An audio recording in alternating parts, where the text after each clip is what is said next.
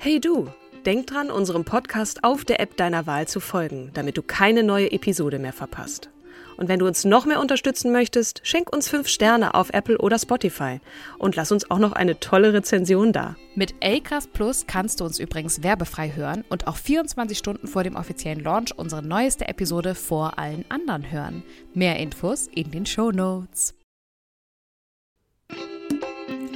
Hallo und herzlich Ihr Lieben, bevor wir gleich in eine weitere Geschichte einer beeindruckenden Frau starten, wollten wir kurz ein Thema ansprechen, das nicht nur uns beschäftigt, sondern bestimmt auch viele von euch. Genau. Man findet sich eigentlich ganz okay. Aber so mit Anfang, Mitte 40 kommen die ersten Falten, die Haut wird trockener, das Haar dünner oder in meinem Fall strohiger und irgendwie fühlt sich alles nicht mehr ganz so straff an, wie man es gerne hätte, oder? Jap, das kenne ich auch nur allzu gut. Aber es gibt ja auch Gründe dafür. Unter anderem hängt das mit unserer Kollagenversorgung zusammen. Kollagen ist nämlich das am meisten vorkommende Protein in unserem Körper und super wichtig für unsere Haut, Haare, Gelenke und Bänder. Aber mit der Zeit und auch durch unsere Ernährung bekommen wir nicht mehr genug davon.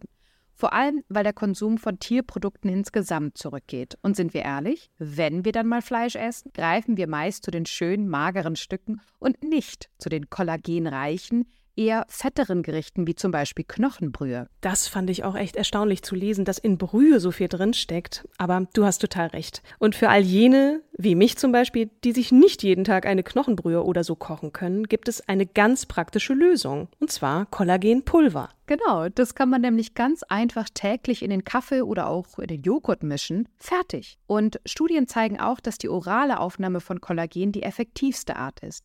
Und zwar effektiver als über Cremes. Und das Kollagenpulver unseres Werbepartners Edobili zum Beispiel ist nicht nur einfach zu verwenden, es ist auch laborgeprüft und hat alle wichtigen sogenannten Kofaktoren, die der Körper braucht. Das sind die, die den körpereigenen Kollagenaufbau stimulieren, richtig? Richtig. Ach, das klingt jedenfalls nach einer tollen Möglichkeit, um den eigenen Körper zu unterstützen. Und wir haben sogar einen Rabattcode für euch. Mit starke Frauen in einem geschrieben bekommt ihr 10% auf das gesamte Sortiment von Edubili. Schaut doch einfach mal vorbei unter edubili.de. E D U B I L Y.de. Es ist wirklich eine Investition in den eigenen Körper, die sich lohnt. Und jetzt geht's los mit der Episode. Willkommen zu einer neuen Folge von Starke Frauen, dem Podcast, in dem wir inspirierende Geschichten von außergewöhnlichen Frauen teilen. An meiner Seite natürlich wie immer die charmante, die kluge, die außergewöhnliche Kim Seidler. Wow, vielen Dank. Also klug hast du noch nie gesagt. Ich fühle mich sehr geehrt. Äh, das muss Dank. auch gesagt sein, Kim. du strahlende, starke, großherzige Katrin Jakob. Ja, in unserer heutigen Episode haben wir eine ganz besondere Gästin. Es ist die Jana Linke, bekannt als die faszinierende Stimme und das journalistische Talent hinter vielen erfolgreichen Sendungen auf NTV. Unter genau, anderem. liebe. Unter anderem, genau. Ähm, Jana, wir legen dir jetzt so ein bisschen den verbalen roten Teppich aus. Ähm, du bist eine eine renommierte Journalistin, äh, nicht nur, sondern auch eine starke Persönlichkeit, wie wir finden, die durch ihre Arbeit wichtige gesellschaftliche Themen und auch wirtschaftliche Themen in den Vordergrund rückt. Deine Fähigkeit, komplexe Sachverhalte verständlich zu machen und deine Zuschauer zu fesseln und innen macht dich zu einer der angesehensten Stimmen in den Medien. Und wenn ihr da draußen sie noch nicht kennt, dann werdet ihr sie heute kennenlernen. Genau. Ja, wir, äh, wir rollen weiter den roten Teppich aus. Deine Karriere bei NTV ist wirklich beeindruckend. Du hast dich als kluge und einfühlsame Interviewerin, ja, hast du dir einen Namen gemacht und dabei stets auch deine Integrität bewahrt. Deine Berichterstattung und Analyse von aktuellen Ereignissen sind für viele Menschen eine wichtige Informationsquelle. Und aktuell arbeitest du als Chefin vom Dienst und als Moderatorin von diversen Wirtschaftsmagazinen. Aber jetzt, finde ich, darfst du auch mal was sagen. Willkommen. Oh Gott, Willkommen. ihr Lieben, ich bin knallrot im Gesicht. Also so ein schönes Intro habe ich tatsächlich noch nie bekommen. Das muss ich mir tatsächlich für meine Gäste auch mal überlegen. Also wunder, wunderbar. Vielen Dank. Jetzt habt ihr natürlich ziemlich hochgestapelt auf jeden Fall. Jetzt muss ich Gas geben. The pressure is on. No pressure, no pressure. Wirklich von unserer Seite. Du merkst die Begeisterung auch für Frauen, die wirklich Tolles leisten. Die, die Leidenschaft kommt hoffentlich auch bei uns rüber und auch die gute Laune. Ähm, umso schöner ist es immer, wenn man jemanden mal zu Gast hat und die, diese Frau dann persönlich berichten kann. Und interessant finden wir immer, bevor jemand zur Karriere kommt, die, den Blick auf die Kindheit, ne, in jeglicher Hinsicht, auch bei uns, Kim und ich äh, äh, haben uns auch intensiv darüber unterhalten, wie wir so aufgewachsen sind, ganz unterschiedlich, aber uns vereinen natürlich auch Dinge. Jetzt sind wir sehr gespannt von dir zu erfahren, liebe Jana. Wie bist du aufgewachsen? Ähm, welche Erinnerung hast du an deine Kindheit? Wie warst du so? Erzähl mal. Und ähm, welche, welche ähm, Vorbilder haben deine Eltern dir vielleicht auch mitgegeben? Ja, Role Models. Ich, ich finde das total spannend, dass ihr da mit reingeht, weil ich auch ein ganz großer Verfechter davon bin, dass die Kindheit einfach die Grundlage ist für die Person, die man einfach heutzutage ist, im positiven wie im negativen Sinne. Ich hatte wirklich das Glück, das ganz, ganz große Glück, dass ich eine ganz tolle Kindheit hatte, auch mit äh, tollen Eltern, äh, mit einer tollen Schwester. Und bei uns war es tatsächlich so, meine Mutter hat immer gearbeitet. Und das war so eine Sache, die ein bisschen anders war als vielleicht auch bei anderen Freundinnen, wo ich wirklich gemerkt habe, okay, für mich steht ganz klar fest, ich möchte auch Karriere machen. Ich hatte dann auch eine Schwester und mein Vater hat meine Schwester und mich aber auch, ja, wie so Jungs auch ein bisschen erzogen, bin ich ganz ehrlich. Also ich mir wurde beigebracht, ich kann äh, Autoreifen wechseln, ich kann streichen. Also ich bin sehr so aufgewachsen als Mädchen, ich kann alles machen, ich kann alles werden mhm. und es mhm. gibt so gar keine Grenzen. Ich bin ganz ehrlich, dass es diese Grenze und diese gläserne Decke gibt, das ist mir erst später, sagen wir mal mit Mitte 20 mal irgendwie aufgefallen. In mhm. meiner Kindheit überhaupt nicht. Da ist man ja irgendwie noch naiv und deswegen ist ja auch das Umfeld und die Familie dann so unglaublich wichtig. Und das schön. war richtig, richtig toll und schön und ich hatte unsere Oma, die bei uns im Haus mit gewohnt hat. Und deswegen konnte meine Mutter, das muss man halt auch dazu sagen, auch arbeiten gehen. Meine Eltern konnten halt auch ihr Ding machen. Meine Schwester ist, by the way, 16 Jahre älter als ich. Ach, ja, okay. ja, deswegen mit meinen Neffen bin ich näher zusammen als mit meiner Schwester. Und meine Oma hat sich dann auch viel natürlich um mich gekümmert, um meine Schwester. Und das war ganz toll. Das war dieses typische Mehrgenerationenhaus, mhm. wo man merkt heutzutage, ich bin ja in eine andere Stadt gezogen dann. Ich, das habe ich jetzt eben noch nicht gesagt, ich bin aufgewachsen in Ostwestfalen. In, Ach, äh, nee. in der Nähe von Bielefeld. Jetzt kommt, jetzt warte ich nur auf den Spruch eigentlich. So ähnlich nein, wie Nane Meyer. Also ja, klar, die Stadt, die es nicht gibt und so. Was haben wir bei Nane Meyer schon okay. verpulvert, das Ding. Deswegen ähm, wirst du verschont. Okay, ja, und das, das war total schön, da aufzuwachsen. Das war genau die richtige Größe. Ähm, Bündekirch-Längern heißt tatsächlich der Ort, aber dann mit 19 hieß es dann für mich auch, okay, so, ich hatte keine Grenzen in meinem Kopf, mhm. aber ich hatte Grenzen, was so das Örtliche angeht, was ich da werden kann. Und dann habe ich gesagt, mhm. so, jetzt nochmal ganz neu starten. Und ich hatte halt einfach keine Angst. Und das habe ich mir bis heute beibehalten. Ich habe nie Angst, dass irgendwie was schief geht. Ich habe sehr viel Vertrauen ins Leben. Und ja, das kommt auch durch die Kindheit. Und Jetzt hast du eben noch gefragt nach Vorbild. Das war bei mir ganz krass tatsächlich. Und ich habe sie zuletzt getroffen, Sabine Christiansen. Ach, wirklich? Mhm. Ui.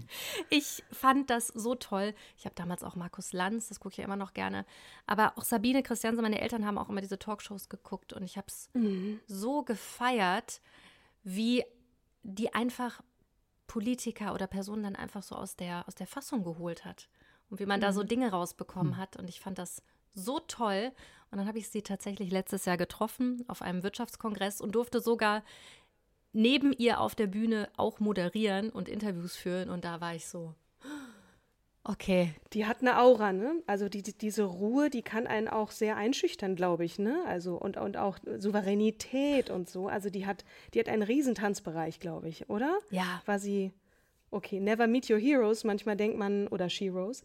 Ähm, aber in dem Fall warst du, warst du trotzdem noch genauso angetan wie damals? Ja, also auf jeden Fall anders natürlich, weil wenn du eine Person mhm. dann siehst, dann ist es auf jeden Fall was anderes. Aber es war auf jeden Fall dieser Moment, okay, krass, ich stehe jetzt auch hier. Ich stehe jetzt auf der gleichen Bühne und äh, sie hatte sogar explizit mich über dann eine Agentur dann noch mit angefragt. Also es war, mhm. war richtig schön.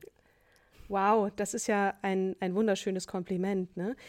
Du sagtest, es war ähm, Christ, äh, Sabine Christiansen. Wolltest du selbst auch Moderatorin werden damals? Hast du gesagt, ich möchte auch ins Fernsehen, ich möchte das auch machen? Was wolltest du als Kind werden? Ähm, ist das dein Traum schon immer gewesen oder? Tatsächlich wollte ich, wollte ich mal Politikerin werden.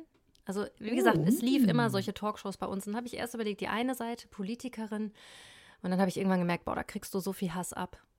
Also schon mhm. so mit 16, mhm. ja, ja. 17 habe ich mir gedacht, da habe ich ja gar keinen Bock drauf. Du musst so viel arbeiten und kriegst so viel Hass ab und so wenig Credits. Hm, nee, irgendwie, irgendwie nicht. Dann wollte ich Ärztin werden. Mhm. Deswegen mhm. habe ich mich auch richtig angestrengt mit meinem Abitur. Das war auch gar nicht so schlecht, aber ich kann schlecht Blut sehen. Und habe ich gesagt, nee, das ist es vielleicht ah. auch nicht. Und mhm. maximal Pathologie ja. dann. Ja. Und dann muss aber auch schon das ganze Blut raus sein. Aber ich sag, ich, ich sag dir, ich habe diesen Traum habe ich äh, übertragen auf meinen Neffen. Der schreibt gerade seine Doktorarbeit oh. Medizin. Auf den bin ich sehr stolz. Ich habe den Traum übertragen, deswegen einer von uns macht's. Nee, und dann habe ich cool. halt einfach gecheckt, okay, ich bin unfassbar neugierig.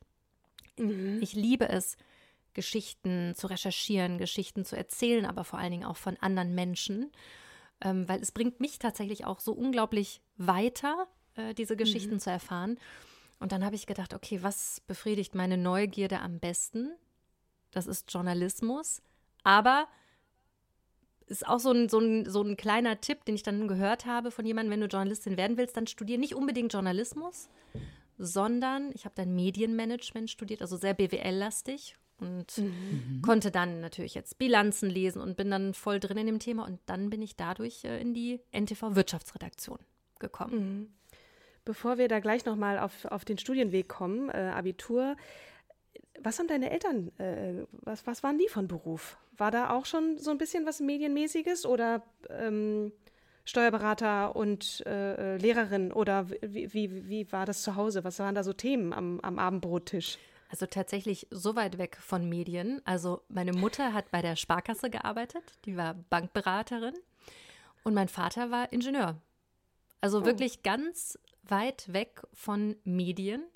Und äh, meine Schwester arbeitet auch bei der äh, Sparkasse und ich war dann so die erste, die so den Schritt, sage ich mal, ein bisschen weiter weg gegangen ist. Mhm. Aber ich sag dir ganz ehrlich, bedingt einfach dadurch, weil meine Eltern und meine Familie mir so dieses Vertrauen so unglaublich entgegengebracht haben und mhm. dieses Selbstbewusstsein, dieses, ja, was soll denn schon passieren? Ja, was, ja. was soll schon passieren? Okay. Dieses Nest, was einem auch immer das Gefühl gibt, egal, wenn du da jetzt scheiterst, du kannst erstmal wieder zurückkommen und im Notfall bleibt ja auch immer noch äh, eine Karriereplan B bei der Sparkasse oder wo auch immer. Ne? Ich glaube, das ist, wenn man das hat, dann ähm, das hilft einem schon in dem Gefühl, wenn ich scheitere, ist es okay. Ja, mhm. und meine Mutter mhm. oder meine Eltern generell haben auch immer den Spruch gesagt zu mir, wenn sie klein sind, gib ihnen Wurzeln, wenn sie groß sind, gib ihnen Flügeln. Irgendwie so geht der Spruch, glaube ich. Und das haben die halt auch wirklich gelebt. Und bis mhm. heute. Und ich liebe es, zurückzukommen. Und äh, wir telefonieren auch jeden zweiten Tag. Ist alles schön, aber es ist, es ist nicht zu eng, es ist nicht zu weit. Ähm, mhm. mhm. Es ist, also ich habe da wirklich einfach richtig Glück gehabt im Leben. Danke, ja, lieber Gott. Danke, liebe Eltern. Äh, Grüße gehen raus. Nach Bünde. Genau. Bünde, ne? Bünde. Genau, die hören auch alles. Die hören auch alles und gucken sich immer alles an. Dann kriege ich auch Kritik. Oh, da hast du heute aber ein bisschen viel rumgefuchtelt mit den armen äh, Startup-Magazinen. So, okay, okay, ich achte drauf. Du hast nicht Journalismus studiert. Jetzt erklär noch mal, warum. Bei mir ist es tatsächlich neu. Also ich kann mir schon vorstellen, warum, ne, dass man, dass man aus einem anderen Background kommt und gut äh, interviewen kann, weil man weiß, worum es geht vielleicht. Aber erzähl du mal. Genau, also tatsächlich, ich weiß gar nicht mehr, von wem ich diesen Tipp damals bekommen habe, aber es ging halt schon darum, ich habe schon gemerkt, so das Thema Wirtschaft interessiert mich. BWL war auch mal eine Option und dann war natürlich Medienmanagement so der perfekte Kompromiss. Und mhm ich habe einfach richtig tief in diese Zahlen reingucken gelernt. Und das ist genau das, was ich jetzt brauche. Und wenn ich gucke bei uns in die NTV Wirtschaftsredaktion, da haben die wenigsten Journalismus in dem Sinne studiert, weil das lernst du dann. Du gehst ja noch mal zwei Jahre auf die RTL-Journalistenschule und machst ein Volontariat, mhm. sondern mhm. wirklich sehr, sehr viel mit volkswirtschaftlichem Background, BWLer, ähm, auch wirklich äh, tief Finanzbranche, dass du halt auch die Themen dann verstehst. Und dann ist aber die Kunst, die Themen so aufzubereiten für Leute, die davon gar keine Ahnung haben. Ja, absolut. Das Runterbrechen ist für, für viele immer, egal in welchem Unternehmen auch, das Runterbrechen aufs Wesentliche eine, eine Herausforderung. Ich habe auch, als ich, äh, ich habe ja ein MBA in Medienmanagement gemacht und meine eine Lehrerin, die nannte mich immer liebevoll das Trüffelschwein, weil ich äh, immer so tief gegraben habe, dass ich die Trüffel gefunden habe, aber die Aufbereitung war am Anfang echt nicht gut. Ne? Ich musste erst mal lernen, wie verkaufe ich das, was ich eigentlich gefunden habe. Also wie bringe ich es auf den Punkt. Deswegen, ja, definitiv. Der, der gute alte Küchenzuruf, so nennen wir das ja auch gerne im Journalismus, damit Erna, Erna aus der Küche heraus versteht oder sagt, hier, ne, darum geht es gerade, dieser Küchenzuruf, dass man einfach versteht, mhm. darum geht es in der Matz. Ganz kurz und knackig, dass Erna sagen kann, hey, Herbert oder wie auch immer, XY, das passiert da gerade. Und das muss man halt irgendwann verinnerlichen. super. Und nach, also bist du während des Studiums schon in ein Praktikum gegangen, ähm, wo du journalistisch reinschnuppern konntest? Oder wie, wie, wie kann ich mir deinen weiteren Werdegang vorstellen? Also es war auf jeden Fall so, dass ich auch Geld natürlich verdienen musste mhm. während des Studiums. Und dann habe ich mir gedacht, okay, wenn, dann will ich natürlich etwas machen, wo ich Geld verdiene und was praktisch ist für, mein, für meine Neugierde, aber auch für meinen Lebenslauf. Und dann habe ich bei der Tagesschau als Studentin gearbeitet, als studentische Hilfskraft ähm, bei der Tagesschau beim WDR, die Station. Mhm. Und dazu gehörte aber auch, muss man ganz ehrlich sagen, Kaffee kochen. Also wirklich so richtige klassische Aufgaben und damals noch Archivbänder. Oh, da musste man, her, musste man in so einen Keller laufen, Archivbänder holen für die Redakteure. Inzwischen das ja schon digitalisiert, hoffentlich überall, aber mhm. damals wahrscheinlich VHS. VHS-Kassetten, ja. ne? Das muss, ich glaube. Katrin, sag mal, also wie ist das beim, beim öffentlich-rechtlichen?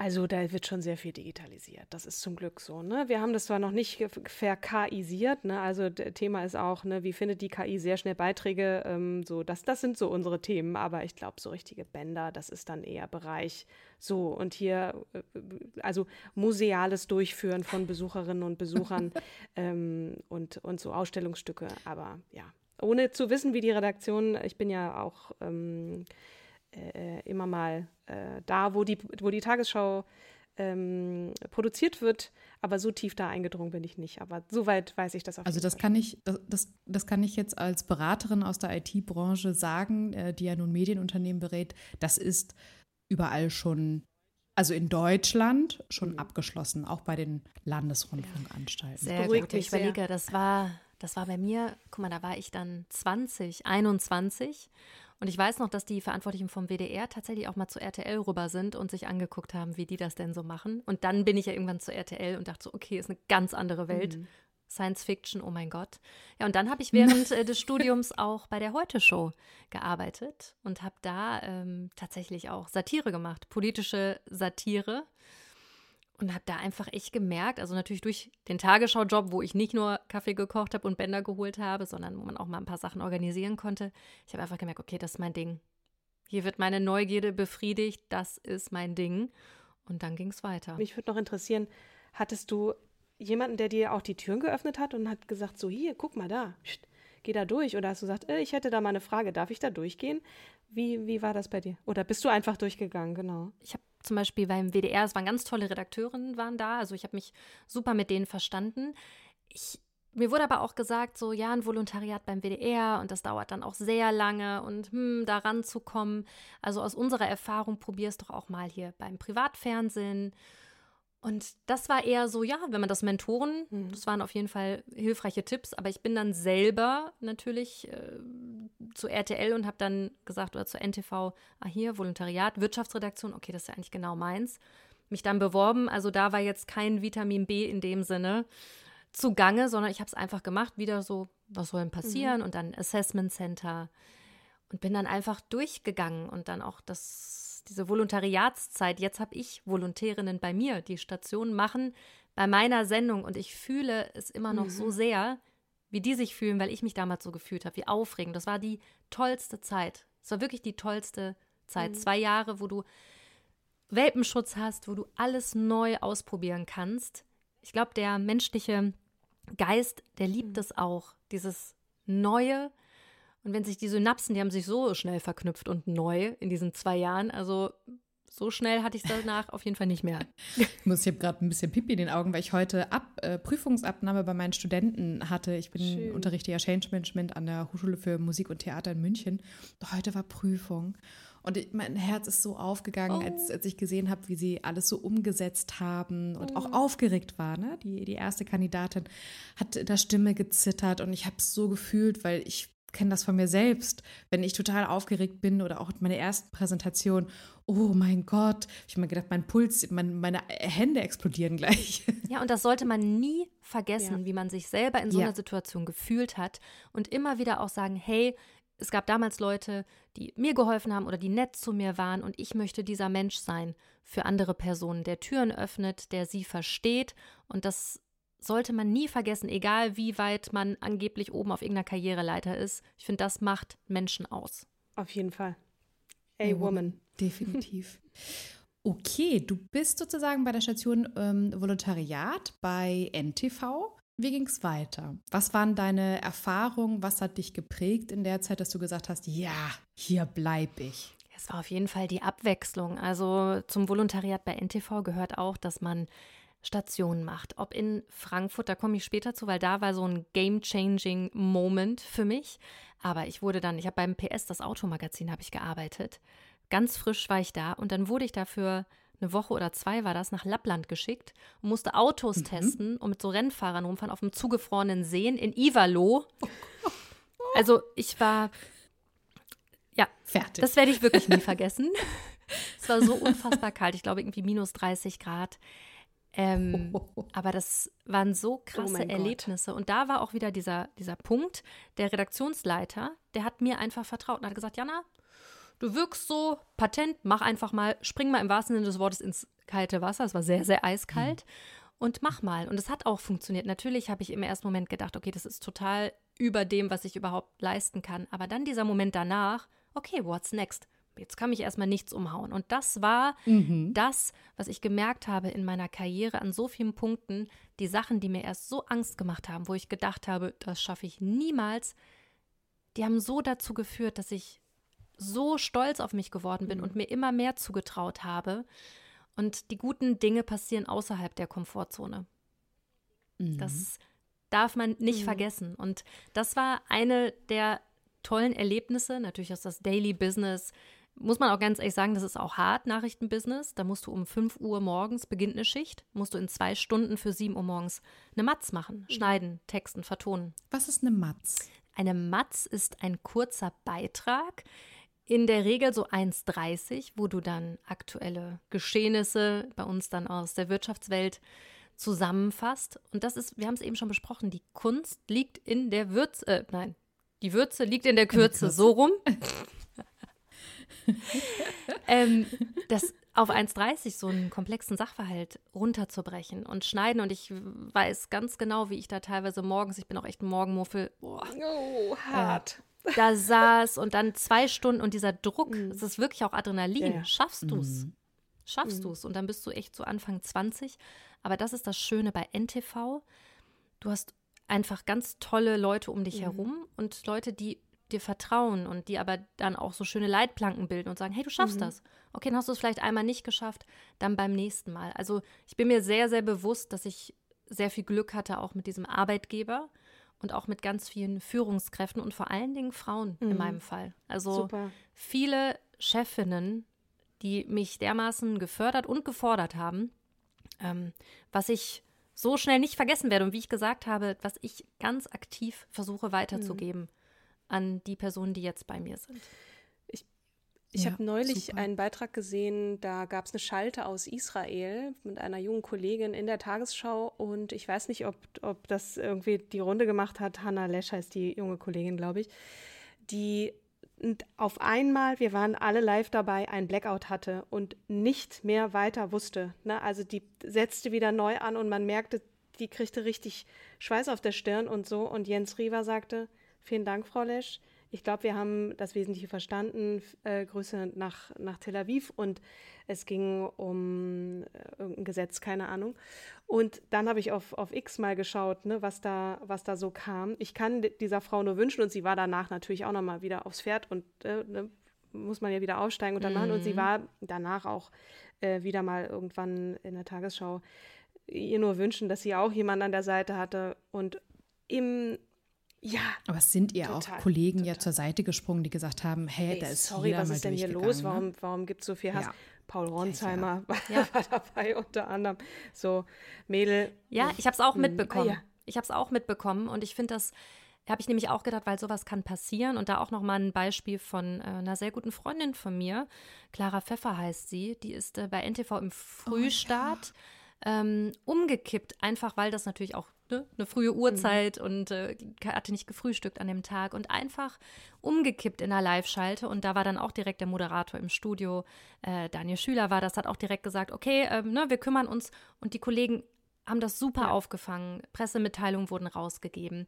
Aber da gab es auch erst, da ging es noch irgendwie um Corona-Impfung oder was auch mhm. immer. Also so ein bisschen mhm. rumgeschwurbelt wurde da, was natürlich absoluter mhm. Bullshit ja. war. Ähm, aber sie hat auch direkt danach, Woche später, war sie wieder da. Mhm. Und das ist eine unserer besten Politikreporterinnen, die auch überall durch die Welt jettet. Und die ist einfach wieder da und das gehört dazu und das ist ein Teil von einem, aber das geht vorbei ja. und das gehört auch dazu. Ich wurde mal ähm, bei, das war Gott sei Dank keine Live-Schalte, es war eine aufgezeichnete Schalte, wurde ich im Schwimmbad in Hamburg war das, mit Mikro, mit Klamotten mit allem in den Pool geschmissen. Oh. Von so Rowdies. Ja, mm. ja da habe ich auch nur gedacht. Ai, ai, Humor. War ich auch noch ganz. Das, das hilft ja nur ganz, Humor, ganz jung. Ja. Ja, das Bild habe ich auch noch irgendwo. Das müsste ich euch eigentlich mal schicken. Das ist, der, das ist, wirklich, der, ist wirklich der Knaller, wie ich da stehe, wie ein begossener Pudel. Dann kam noch die Polizei. Ja, Dinge passieren ja. und es ist kein Weltuntergang. Wir sagen auch immer, wir Nein. operieren nicht am offenen Herzen. Das ist alles Richtig. in Ordnung. Aller, das Allerwichtigste ist einfach, dass wir uns unserer Verantwortung als Medien bewusst sind, dass wir das ganze Thema Fact-Checking ja. und sowas dermaßen richtig machen. Wir haben jetzt bei NTV mhm. auch eine neue Sendung, Faktenzeichen, wo es wirklich auch einfach darum geht, genau zu gucken, was ist Fakt, was ist Fake und das ist, ja. glaube ich, das, was für uns Medien gerade super mhm. wichtig ist in der jetzigen Zeit. Ja, total. Oh ja. Da gehen wir später, glaube ich, nochmal drauf ein. Äh, erzähl doch bitte über Frankfurt. Genau, da war ich. boah, das ist jetzt auch schon wieder ewig her. Dann war ich 24, glaube ich. Wie gesagt, ich bin jetzt 34. Also zehn, vor zehn Jahren war das. Und zwar hatte ich dann äh, Volo-Station in Frankfurt, das mal an der Börse. NTV hat da ja auch ein Studio. Und dann war es damals so, da ist Zalando an die Börse gegangen und einen Tag später Rocket Internet. Und das war wirklich so diese zwei großen Player der Start-up-Szene. Und da habe ich zum ersten Mal so richtig Berührungspunkte mit der Start-up-Szene mhm. gehabt. Und habe ich gesehen, die haben die Börse geschmückt, die haben eine riesige Party daraus gemacht. Vorher, wenn da Börsengänge waren, war so, ja, oh, okay. Und da war eine richtige, war eine richtige Partystimmung. Ähm, weiß ich noch, dann ähm, habe ich einen der Rocket Internet Gründer, ähm, Olli Samwa, weiß ich noch, habe ich dann an die Hand genommen, habe ich zu uns nach oben ins Studio gezogen, weil jeder den haben wollte. Auch da habe ich mir wieder nichts gedacht, was soll denn passieren? Heutzutage denke ich mir, ei, Anna. Ein bisschen Prise Naivität auch, muss ich sagen. Und da habe ich so gemerkt, okay, hier passiert gerade was mhm. Großes. Hier passiert was Großes und das Thema Startups findet bei uns überhaupt noch nicht so statt. Jetzt mal ganz ehrlich, vor zehn Jahren war das Thema mhm. auch noch mhm. nicht so ja. heiß. Da fing gerade mhm. Höhle der Löwen, fing dann an und das hatten wir einfach auch als Journalisten noch nicht so krass auf dem mhm. Schirm. Und dann mhm. hatte ich so, ich war wie gesagt kurz vorm Ende von meinem Volo und habe ich mir gedacht, boah, das müssen wir auf jeden Fall weiter ausbauen und bin dann damit zu unserer Chefredakteurin gegangen, Sonja Schwedje, die ich immer wieder lobend erwähnen muss, weil die, wie auch eben dieses neue Format Faktenzeichen, einfach Ideen mhm. sieht und sagt, hey, mach doch mal. Und dann hat die es auch ja. gesehen und hat gesagt, okay, Jana, finde ich gut, mach mal einen Piloten, mach mal ein Konzept, so und so sieht's aus ich stelle dich jetzt mal so und so lange frei und da machst du mal. Und die Anfangszeit cool. war natürlich krass, Mega. weil jede Woche wurden wir bewertet. Wie sind die Quoten? Mhm. Wie sind die Abrufzahlen? Mhm. Wie ist mhm. das Feedback? Und das hat mich aber auch reifen lassen, weil diese Angst, jede Woche etwas zu verlieren, was du dir dann so hart aufgebaut hast. Ihr Lieben, bevor wir gleich in eine weitere Geschichte einer beeindruckenden Frau starten, wollten wir kurz ein Thema ansprechen, das nicht nur uns beschäftigt, sondern bestimmt auch viele von euch. Genau. Man findet sich eigentlich ganz okay. Aber so mit Anfang, Mitte 40 kommen die ersten Falten, die Haut wird trockener, das Haar dünner oder in meinem Fall strohiger. Und irgendwie fühlt sich alles nicht mehr ganz so straff an, wie man es gerne hätte, oder? Ja, das kenne ich auch nur allzu gut. Aber es gibt ja auch Gründe dafür. Unter anderem hängt das mit unserer Kollagenversorgung zusammen. Kollagen ist nämlich das am meisten vorkommende Protein in unserem Körper und super wichtig für unsere Haut, Haare, Gelenke und Bänder. Aber mit der Zeit und auch durch unsere Ernährung bekommen wir nicht mehr genug davon. Vor allem, weil der Konsum von Tierprodukten insgesamt zurückgeht. Und sind wir ehrlich, wenn wir dann mal Fleisch essen, greifen wir meist zu den schönen, mageren Stücken und nicht zu den kollagenreichen, eher fetteren Gerichten wie zum Beispiel Knochenbrühe. Das fand ich auch echt erstaunlich zu lesen, dass in Brühe so viel drin steckt. Aber du hast total recht. Und für all jene, wie mich zum Beispiel, die sich nicht jeden Tag eine Knochenbrühe oder so kochen können, gibt es eine ganz praktische Lösung. Und zwar Kollagenpulver. Genau, das kann man nämlich ganz einfach täglich in den Kaffee oder auch in den Joghurt mischen. Fertig. Und Studien zeigen auch, dass die orale Aufnahme von Kollagen die effektivste Art ist. Und zwar effektiver als über Cremes. Und das Kollagenpulver unseres Werbepartners Edo Billy zum Beispiel ist nicht nur einfach zu verwenden, es ist auch laborgeprüft und hat alle wichtigen sogenannten Kofaktoren, die der Körper braucht. Das sind die, die den körpereigenen Kollagenaufbau stimulieren, richtig? Richtig. Ach, das klingt jedenfalls nach einer tollen Möglichkeit, um den eigenen Körper zu unterstützen. Und wir haben sogar einen Rabattcode für euch. Mit starke Frauen in einem geschrieben bekommt ihr 10% auf das gesamte Sortiment von Edubili. Schaut doch einfach mal vorbei unter edubili.de. E D U B I L Y.de. Es ist wirklich eine Investition in den eigenen Körper, die sich lohnt. Und jetzt geht's los mit der Episode. Das macht was mit mhm. dir. Und es hat mich aber auch so ein bisschen, auch da wieder mutiger gemacht, weil ich mir gedacht habe, hätte ich, hätte ich nie diesen Schritt gewagt und auch wäre ich mal in diese Angst reingegangen, auch mal was zu verlieren, dann hätte ich nie das bekommen, ja. was ich gewollt habe. Mhm. Und Richtig. das ist auch so ein krasses Learning, was ich, was ich dadurch einfach bekommen habe. Und dann habe ich damit angefangen. Mhm. Mit Startup News hieß es damals, das war einmal die Woche fünf Minuten. Mit meinem Kollegen Etienne Bell. Ich durfte ja auch noch nicht moderieren. Wie gesagt, ich war ja kompletter Newbie. Mhm. Newbie. Voll. Und das war auch richtig so. Und das ist auch ganz wichtig. Meine Chefin haben mich auch geschützt in dem Sinne. Also halt, verbrenn dich doch nicht direkt am Anfang. Ah, es ist so fantastisch auch, und das hört sich so mhm. schön an, dass, dass dich ja da jemand auch ein bisschen nach oben gezogen oder unterstützt hat, von oben unten gepusht hat, so, ne? Ähm, ja, das braucht und auch eine Sicherheit eine Sicherheit gegeben, die man vielleicht im ersten Moment selber nicht sieht und denkt, ach, ich könnte doch jetzt auch vor die Kamera so total. Könnte jetzt Bäume ausreißen, ne? Ja. Mhm. so viel Energie. Ja, aber es ist, mhm. es kann auch gefährlich sein in so einem Moment, ja. Ja. wenn man sich überschätzt und dann einfach sich verbrennt mhm. in dem Sinne. Wir haben zwar schon ne, besprochen, okay, ne, alles in Ordnung, aber das muss nicht sein. Und je älter man wird, desto mehr Selbstbewusstsein und Standing. Und so konnte ich mir halt wirklich das Standing erarbeiten und dann sagen, okay, jetzt bin ich bereit mhm. dafür, mhm. das komplett zu machen. Und ähm, bis dahin hatte ich eine ganz tolle Zusammenarbeit mit meinem Kollegen, der auch bei uns Nachrichtenmoderator mhm. ist. Und jetzt heißt die Sendung mhm. Startup Magazin. Also der Name ist genau. Programm, man kann sich schon denken, was ihr da so für Geschichten erzählt, aber vielleicht magst du so mal ein, zwei Geschichten erzählen, die dich in, in letzter Zeit besonders begeistert haben oder die so hängen geblieben sind. Ähm, die, wo, wo dir immer wieder vor Augen geführt wird, deswegen mache ich den Job. Das ist so toll. Das sind diese Geschichten, die ja. ich erzählen möchte, weil du vorhin sagtest, du bist auch so ein Trüffelschwein, ne? Also, also Ey, ich bei diesem liebe Thema, das. Ne? Ja, ich liebe das einfach, weil das also auf so auf so vielen Ebenen einfach mich bereichert und dann auch die Zuschauer mhm. bereichert. Mhm. Also für mich ganz, also erstmal kurz zum Startup-Magazin. Jede Woche erscheinen wir, das sind immer 22 Minuten circa, fünf Beiträge. Das mache ich mit meinem Kollegen Christoph Gabler zusammen. Und es ist auch echt viel Arbeit, so das so zu zweit mhm. zu machen. Aber wir sind da echt gut eingespielt. Und eine Geschichte, also ich kann mehrere erzählen, aber eine ganz besonders, ähm, hat mich so begeistert und das ging auch bei LinkedIn total durch die Decke.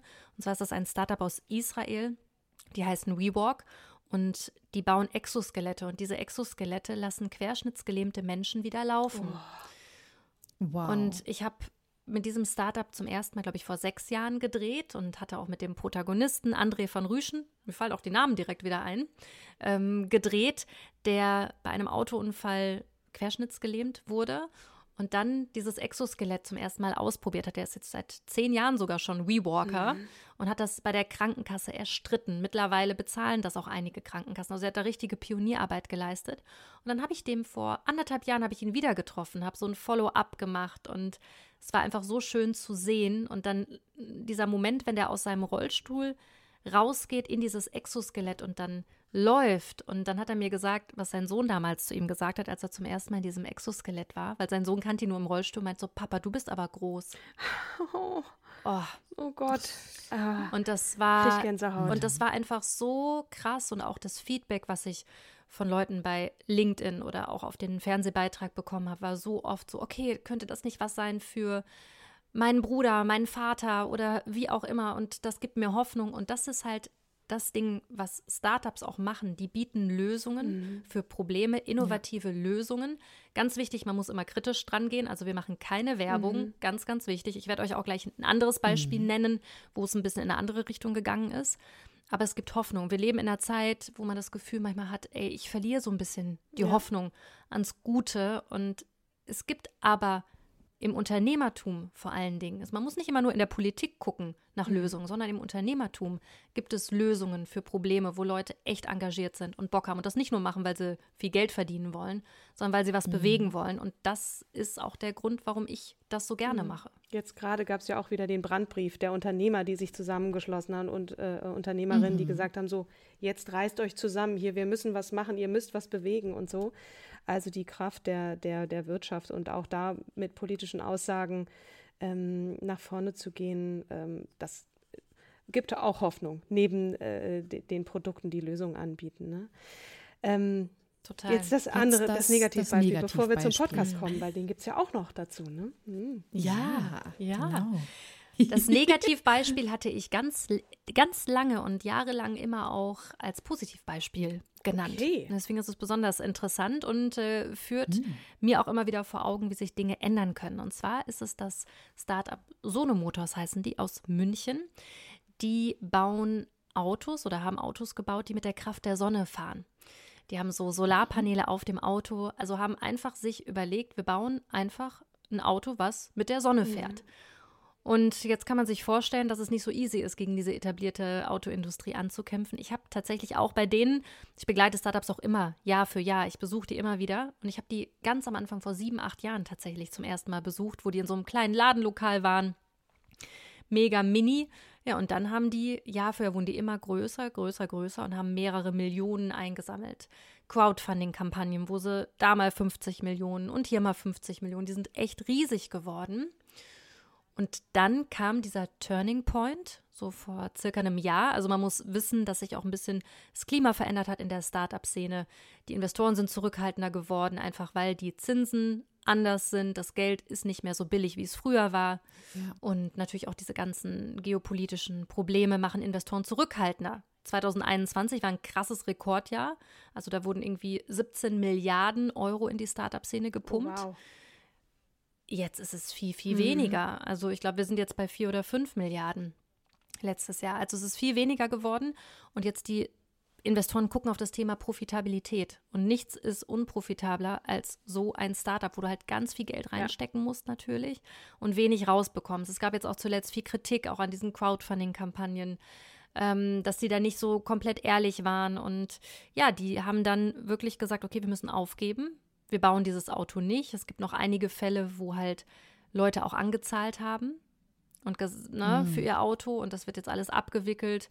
Das Startup konzentriert sich jetzt auf ähm, Solarpaneele, die dann irgendwie auf Bussen drauf sind. Also haben so ein bisschen das geschiftet. Persönlich, also ich glaube, die wollen wirklich was verändern. Aber da zeigt sich auch, auch gerade wir Medien, wir haben das Thema natürlich auch total jetzt nicht gehypt, aber wir haben, es war natürlich spannend für mhm. uns. Und dann Klar. muss man. Hätte ja auch laufen Hätte auch können. laufen können, ne? Aber ne, nur eins von zehn Startups schafft mhm. es. Also Das ist auch so ein ja. Ding. Und das war aber eigentlich ein gutes Beispiel. Sachen können hochfliegen, können auch wieder tief mhm. fallen, aber ich bin mir sicher, dass die sich auch wieder aufrappeln werden. Aber das ist auf jeden Fall ein Beispiel von leider einer Geschichte, die sich dann ins Negative ja. gedreht hat. Ja, na, aber so negativ fand ich es jetzt nicht. Ich dachte, da kommt jetzt sowas wie Wirecard, weißt du? Was so. so. auch äh, das Unternehmen äh, mega gehypt, äh, DAX-Unternehmen und dann, uh, alles nur eine Blase. Ah, ja, nee, die hatten wir auch, aber Wirecard habe ich mir gedacht, das hat ja jeder schon äh, mitbekommen. mm, aber davon haben wir uns auch immer so ein bisschen ferngehalten. Nee, also sonst so ganz klar, es sind auf jeden Fall einige Startups auch pleite gegangen, mit denen wir gedreht haben. Aber das ist das ist das Risiko. Das ist nun mal also genau. das ist ja das Risiko. Als, und ich finde, absolut. dazu passt der Titel des Podcasts eigentlich ganz gut. Jetzt mal ganz ehrlich, ne? Also irgendwann muss man sich auch in die Augen schauen und sagen, haben wir das jetzt richtig gemacht hier oder ist es auch Zeit aufzugeben? Ne? Also das weiß man mhm. nie und dieser Mut ähm, und auch die Kreativität und den Glauben zu haben, das schaffen wir schon irgendwie und dann irgendwann sich eingestehen zu müssen, jetzt müssen wir mal ganz ehrlich sein, lass es uns einfach abwickeln, weil wir kommen hier nicht weiter, dann ist das so. Hm. Aber ich finde es immer so hart. Also zu, zu wann, woher weiß man dann eigentlich, dass es jetzt wirklich nicht mehr funktioniert? Wenn du ne? die Weil, Leute nicht mehr bezahlen äh, Häufig wird ja ja, ja, häufig wird ja gepredigt, äh, du musst noch mal die Extrameile gehen und guck dir Steve Jobs an und in der Garage und irgendwie Hypothek aufs Haus und Haus und Hof, alles. Frau wollte ihn verlassen und dann mhm. plötzlich ging es durch die Decke. Ja, hätte er vernünftig gehandelt und vorher gestoppt, dann wäre jetzt also ich meine, er ist nicht mehr da, ne? Aber ähm, dann hätte er die Karriere nicht, nicht hinlegen können mit seinem hm. Apple. Ja, aber es ist halt immer, man darf auch nie vergessen, das Gründerleben wird auch immer so ein bisschen glorifiziert. Es ist verdammt hart. Äh, ich habe heute mit einem Gründer gesprochen, mit dem ich bald im Podcast rede, der auch ganz offen seinen Burnout ähm, offen gemacht ja. hat. Und das Thema Gründer-Burnout gibt es ganz, ganz oft. Und die gehen so dermaßen über ihre Grenzen. Und natürlich ist das auch nicht immer gesund. Es wird langsam auch so ein bisschen mehr, das Thema Mental Health kommt da mehr an. Aber die gehen auf jeden Fall immer die Extrameile. Mhm. Und irgendwann kannst du nicht mehr, irgendwann, wenn die Investoren sagen, du kriegst kein Geld mehr oder eine Finanzierungsrunde platzt, dann stehst du da und kannst du eigentlich vielleicht auch gar nichts dafür, wenn ein Investor einfach sagt, ach nee, ich habe irgendwie schlecht geschlafen. Es hängt manchmal an so kleinen Dingen, dann war es das. Und das macht natürlich die Startup-Szene für uns Medien jetzt natürlich auch super spannend, weil mhm. da unglaublich viel passiert und Musik drin ist. Aber für die Personen, für Gründerinnen und Gründer, die ich ja immer sehr nah auch begleite, ist das manchmal wirklich ja eine Achterbahnfahrt. Ja. Investierst du eigentlich selbst? Ich muss gerade an diese äh, Investitionsplattform Companisto denken. Äh, investierst du selbst auch in Startups oder sagst du, nee, mm -mm. Das ist so risikobehaftet? Nee, das wäre für mich auch in gewisser Weise ein Interessenskonflikt. Ja, stimmt. Und mhm. ähm, auch wir in der Wirtschaftsredaktion, also man muss auch aufpassen, äh, welche Aktien man kauft. Also du musst halt journalistisch super, super sauber sein, auch gerade wenn du in der Wirtschaftsredaktion ja. arbeitest. Du hattest vorhin, mhm. also wir haben jetzt gerade schon so ein bisschen das Ausbrennen ne, als Thema, auch für deine eigene Karriere. Ähm, ne, immer so ein Thema Achtung. Hab irgendwie jemanden, der dich erdet oder der dir sagt, so, komm mal runter, verbrenn dich bitte nicht. So, da hattest du Glück auch mit deinen ähm, deinen Chefin oder Vorgesetzten. Was hilft dir sonst noch? Was tust du, um dich so runterzubringen? Äh, ne? Und, und äh, so, so ein gutes Korrektiv, hast du das? Und wenn ja, wer oder was ist das? Also es ist tatsächlich auf jeden Fall auch mein Freund. Mhm wo ich einfach merke abends, der auch sehr, sehr viel arbeitet, aber dieser, dieser Austausch einfach. Und ich war früher, war ich anders. Das kommt aber auch, es hört sich mal blöd an, aber es kommt auch mit dem Alter. Früher habe ich immer gedacht, ich muss überall sein. FOMO, mhm. Fear of Missing Out. Das habe ich überhaupt nicht mehr. Und das hört sich jetzt blöd an. Bei mir war die Corona-Zeit der absolute Gamechanger, der wirklich mir gezeigt hat, okay, du kannst auch ein bisschen weniger überall sein. Das war ja gar nicht möglich.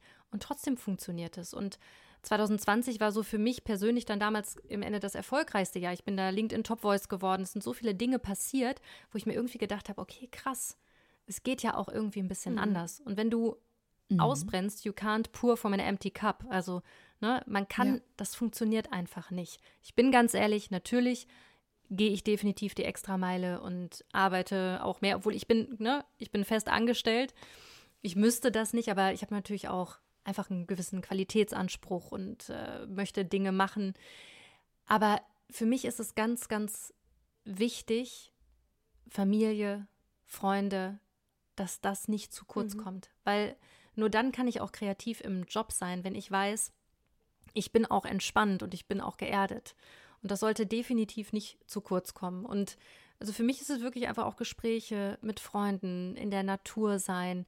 Und ich kann mich richtig gut entspannen. Mhm. Also ich bin auch wirklich, wenn ich im Urlaub bin oder ja, ich gucke natürlich poste auch irgendwie noch bei LinkedIn, aber es stresst mich nicht. Aber ich habe irgendwie so eine, so eine ausgeglichene Art, das sagen mir auch manchmal irgendwie Leute, wenn sie sich, oder meine Mutter sagt mir das immer, dass sie immer so gerne mit mir zusammen ist, weil ich immer so entspannt bin. Ein schönes Kompliment von, von deiner Kompliment. Mama. Ja, absolut. Ja. ja, also irgendwie auch in Familienurlauben. Es ist, es ist schon eine Typsache, aber man muss es auch ganz mhm. aktiv angehen und man kann sich auch sagen, du bist nicht weniger erfolgreich, wenn du jetzt nicht jeden Tag über deine Grenzen mhm. gehst. Die Tasse mhm. muss ja auch irgendwie Richtig. ausgefüllt sein.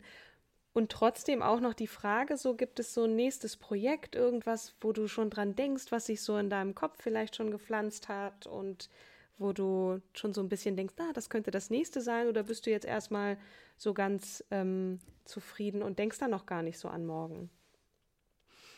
Ach doch, das kann ich natürlich mir nicht verkneifen. Du bist Journalistin. Äh, ich bin Journalistin, genau. Also äh, neben der Sendung, die ich ja mache, ähm, habe ich dann ja Anfang des Jahres noch einen Podcast gestartet, Startup jetzt ganz ehrlich.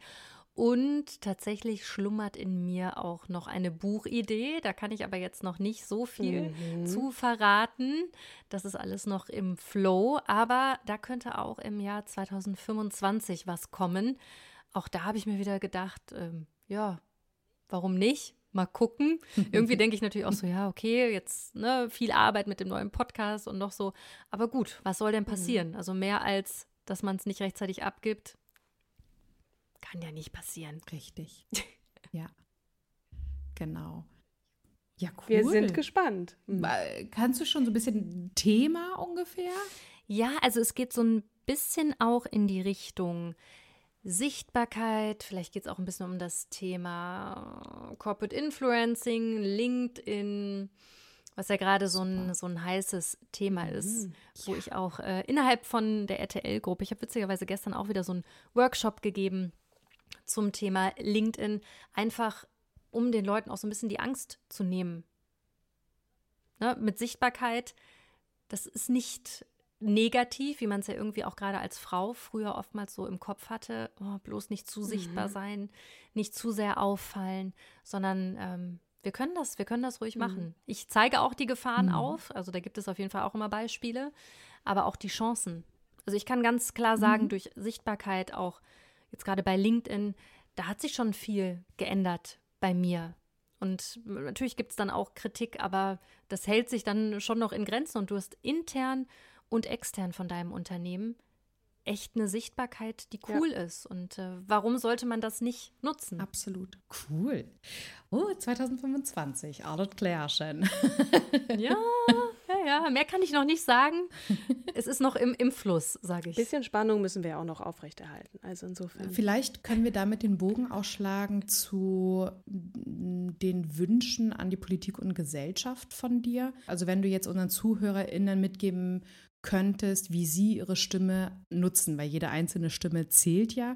Was, was würdest du ihnen auf dem Weg mitgeben können? Dass wir wegkommen müssen von diesem Weltuntergangsnarrativ, was einfach so depressiv macht und traurig macht und einfach hinkommen müssen zu einem Narrativ, was Mut macht, was Mut und Lust auf die Zukunft macht, weil wir haben so tolle Leute in diesem Land. Mhm die so viel bewegen können und wollen. Und wir müssen uns ein bisschen mehr darauf fokussieren, auf die Chancen und nicht immer nur auf die Risiken, was wir Deutschen ja auch immer so gerne machen. Ja. Und das wäre das, Angst. was ich. German Angst, was ich mir so sehr wünsche, dass wir dieses Narrativ von unserem Land ändern. Und ich sage euch ganz klar, das kann jeder selber, da kann jeder seinen Beitrag zu leisten, egal ob jetzt Unternehmerin, Unternehmer, Journalistin, Journalist, wie auch immer. Und ich glaube, dann hätten wir alle ein bisschen bessere Zeit, oder? Und ein bisschen bessere Stimmung. Auf jeden Fall. Definitiv. Also, wie sich gerade auch Definitiv. die Stimmung so ein bisschen ändert, ne? Und ähm, es gibt ja auch so Leute, jetzt fällt mir, fiel mir ja. gerade das Buch ein von Maya Göpel, wir können auch anders. Ne? Also diese Beispiele mal zu mhm. geben, wer Klimawandel, alles ist immer so, ihr dürft das nicht, ihr dürft das nicht, überall steht ein Verbotsschild dran und ähm, Kasteiung und Streichung und so weiter, aber dass es eben doch noch auch tolle Beispiele gibt oder auch Menschen, die Mut machen, mit denen du ja auch zum Teil zu tun hast, auch wenn sie vielleicht scheitern, sie versuchen es wenigstens, ne, dann ähm, ist das ja schon, ja. man muss nicht gleich ein Unternehmen gründen. Das war sicherlich auch nicht Ansinn deines Aufrufs gerade, aber das kann man auch im Kleinen tun und ja. Ja, einfach seine Stimme nutzen. Und ich weiß, Verena Pauster, die hatte ich auch interviewt und die hat auch gesagt, dieses negative Mindset, das zieht einem doch jegliche Energie aus dem Körper. Zitat mhm. Ende. Ja. Und das habe ich so gefühlt, als sie das gesagt mhm. hat, weil ich das auch sehr selber gespürt hatte, so die Wochen davor. Mhm. Und jetzt durch diese Korrektivrecherchen hatte ich nochmal das Gefühl, das zieht einem ja alles weg, aber dann diese Demonstrationen zu sehen und die Leute, die auf die Straße gehen und ja. für Demokratie da einstehen, das gibt mir dann die Energie wieder zurück in die Knochen sozusagen, weil hätte ich nicht gedacht. Von ich Deutschland, bin ich ganz ehrlich, hätte ich nicht gedacht. Ich, ich war so, äh, Katrin kann das bestätigen, vorher so ängstlich und in Sorge um, um Deutschland als, als demokratisches Land ähm, weil ich irgendwie von allen Seiten mitgekriegt habe, die AfD bohrt schon seit Jahren in, in, in dem östlichen Teil und äh, erreicht auch hier in Hamburg schon einige intellektuelle Köpfe und auch nicht intellektuelle Köpfe. Und dachte ich so, oh Gott, oh Gott, oh Gott, oh Gott, ich muss mhm. das Land verlassen. Und als ich dann die Massen, äh, die, die Bilder gesehen habe und auch in Hamburg selber bei, den, äh, bei der Demonstration äh, vor glaub, zwei oder drei Wochen dabei war, dachte ich so, oh, ich, ich fühle mich richtig erleichtert. So, dieses Land steht zu den Prinzipien äh, und den, den Grundgesetzen und da so, oh, yeah. Juhu, ey. Mm, Da hilft auch der Podcast, ne? Also auch die, dieser Austausch. Wir waren auch so, oh, was machen wir? Wir müssen was machen. Ja, komm, mm. was machen wir denn jetzt? Und und ähm, selbst wenn es nur so eine kleine Podcast-Folge ist, ne, oder auf eine Demo gehen, wir sind uns leider, wir kamen nicht zueinander. Kim stand nicht. am ganz anderen Ende und ich so, du, sorry, Schatz, ich, ich, ich komme nicht zu dir. Und dann haben wir, ja, aber alleine. Ja für die Menschenmasse, ja, ne? Ja, total, ja. total, ja. Ja, und ich hatte jetzt auch eine Podcast-Folge, habe ich aufgenommen mit äh, Gülscha Wilke. Gründerin von dem Verein Two Hearts, wo es im Endeffekt darum geht, auch Gründerinnen und Gründer mit Migrationshintergrund zu fördern, zu vernetzen, mhm. Hilfeleistung zu geben. Und da ging es auch darum, dass sie gesagt hat, wir brauchen doch ein anderes Narrativ mhm. in Deutschland. Es gibt diese tollen Gründerinnen und Gründer und die sind sogar nachgewiesenerweise statistisch erfolgreicher Mhm. Weil die auch durch ihre Herkunft und wenn du dann so eine Resilienz lernen musst und dich ja. durchsetzen musst, das ist genau das, was du halt brauchst im Unternehmertum. Mhm. Und wir hatten ein tolles Gespräch, was einem halt auch Mut gemacht hat. Und sie hat auch gesagt, hey, du kannst auch beides sein, ne? Also bin ich jetzt die, bin ich die Türkin, die auf einer türkischen Hochzeit tanzt oder bin ich die an der mhm. Apps studiert hat, an einer Elite-Universität und sagt mhm. immer, du kannst beides sein als Mensch mit Migrationshintergrund. Wir müssen aufhören, Menschen mit Migrationshintergrund Schubladen. als Belastung, mhm. als Belastung zu sehen, sondern eher als wirklich ja. Bereicherung, die wir brauchen, gerade im Arbeitsmarkt. Also wir sind, Entschuldigung die Wortwahl, wir sind am Arsch, wenn wir die Leute nicht haben. Das war Absolut. auch Teil unserer Absolut. Folge, dass wir, also wenn wir das Szenario mal durchspielen und all diese Menschen verschwinden, wie arm wäre unser Land? Es würde auch einfach nicht mehr lebensfähig sein, nicht gar nichts, es wird ja gar nichts mehr gehen. Ne? Ähm, also diese Frau, die, die ähm, notieren wir uns auch auf jeden Fall auch, äh, Kim, die haben wir, mhm. die haben wir auf dem Schirm. Wir müssen so langsam genau. zum Ende kommen und dabei habe ich so richtig Bock noch weiter äh, Beispiele, dass wir die uns gegenseitig zuwerfen, aber ähm, das können wir auch sicherlich äh, noch darüber hinaus tun, ähm, indem wir einander folgen auf auf äh, oder dir auch folgen auf LinkedIn. Da seid ihr draußen natürlich auch herzlich eingeladen, dir zu folgen. Ich habe schon gesehen, ähm, wie oder, Oder auf, auf, Instagram. Instagram. Genau. Auch sehr, sehr. Ähm, du super. bist auf jeden Fall eine unglaubliche Inspiration, Jana, kann ich nur sagen. Und ähm, wir möchten dir, ich spreche jetzt mal für uns beide, sehr danken, dass du uns ein paar Einblicke gewährt hast, auch in dein Mindset, nicht nur in deine Projekte, sondern auch äh, in die Art und Weise, wie du äh, denkst. Und das äh, finde ich zumindest auch sehr, sehr inspirierend. Vielen Dank. Auch vielen Dank euch. Genau. Es hat mir sehr, sehr viel Spaß gemacht und es ist auch immer schön, sich selber noch mal so ein bisschen zu reflektieren ja. und auch noch mal so darüber nachzudenken, wie man da hingekommen ist und was alles so passiert ist. Und vielen Dank euch, dass ihr diesen tollen Podcast macht. Ja, Gerne. danke auch. Wir danken uns auch immer wieder. Weitermachen. Ja, auf jeden Fall. Selbstlob jeden muss Fall. auch manchmal sein. Vielen Dank auf jeden Fall. Ähm, Genau. Und natürlich auch Shoutout zu deinem Podcast, ja, hört da bitte rein. Ja. Wir verlinken dir natürlich selbstverständlich in den Show Notes. Auf jeden Fall. Und genau, Juhu. nächste Woche haben wir wieder eine neue Episode parat für euch und denkt dran, uns zu abonnieren, um keine Folge zu verpassen. Und äh, ja, meldet euch gerne bei Social Media, wenn ihr Einreichungen machen möchtet zu ähm, Frauen, die wir interviewen oder auch Frauen, die wir vorstellen sollen. Und äh, ja, Katrin. Jetzt aber, liebe Kim, liebe ihr alle da draußen, wir freuen uns auf das nächste Mal und nochmal vielen Dank an dich, Jana, und hoffentlich bald mal in Person. Das würde mich und uns sehr freuen. Ja, also. Genau. Mich, auch, mich auch sehr. Vielen, vielen Dank für die Einladung. Und zum Schluss muss ich natürlich sagen, raus aus der Komfortzone, nur da passieren die spannenden Dinge, wenn ich einen Satz mitgeben könnte. Bestes Schlusswort. Bestes Schlusswort. Also, macht's gut, bleibt gesund und bis zum nächsten Mal. Bis zum nächsten Mal. Tschüss. Tschüss.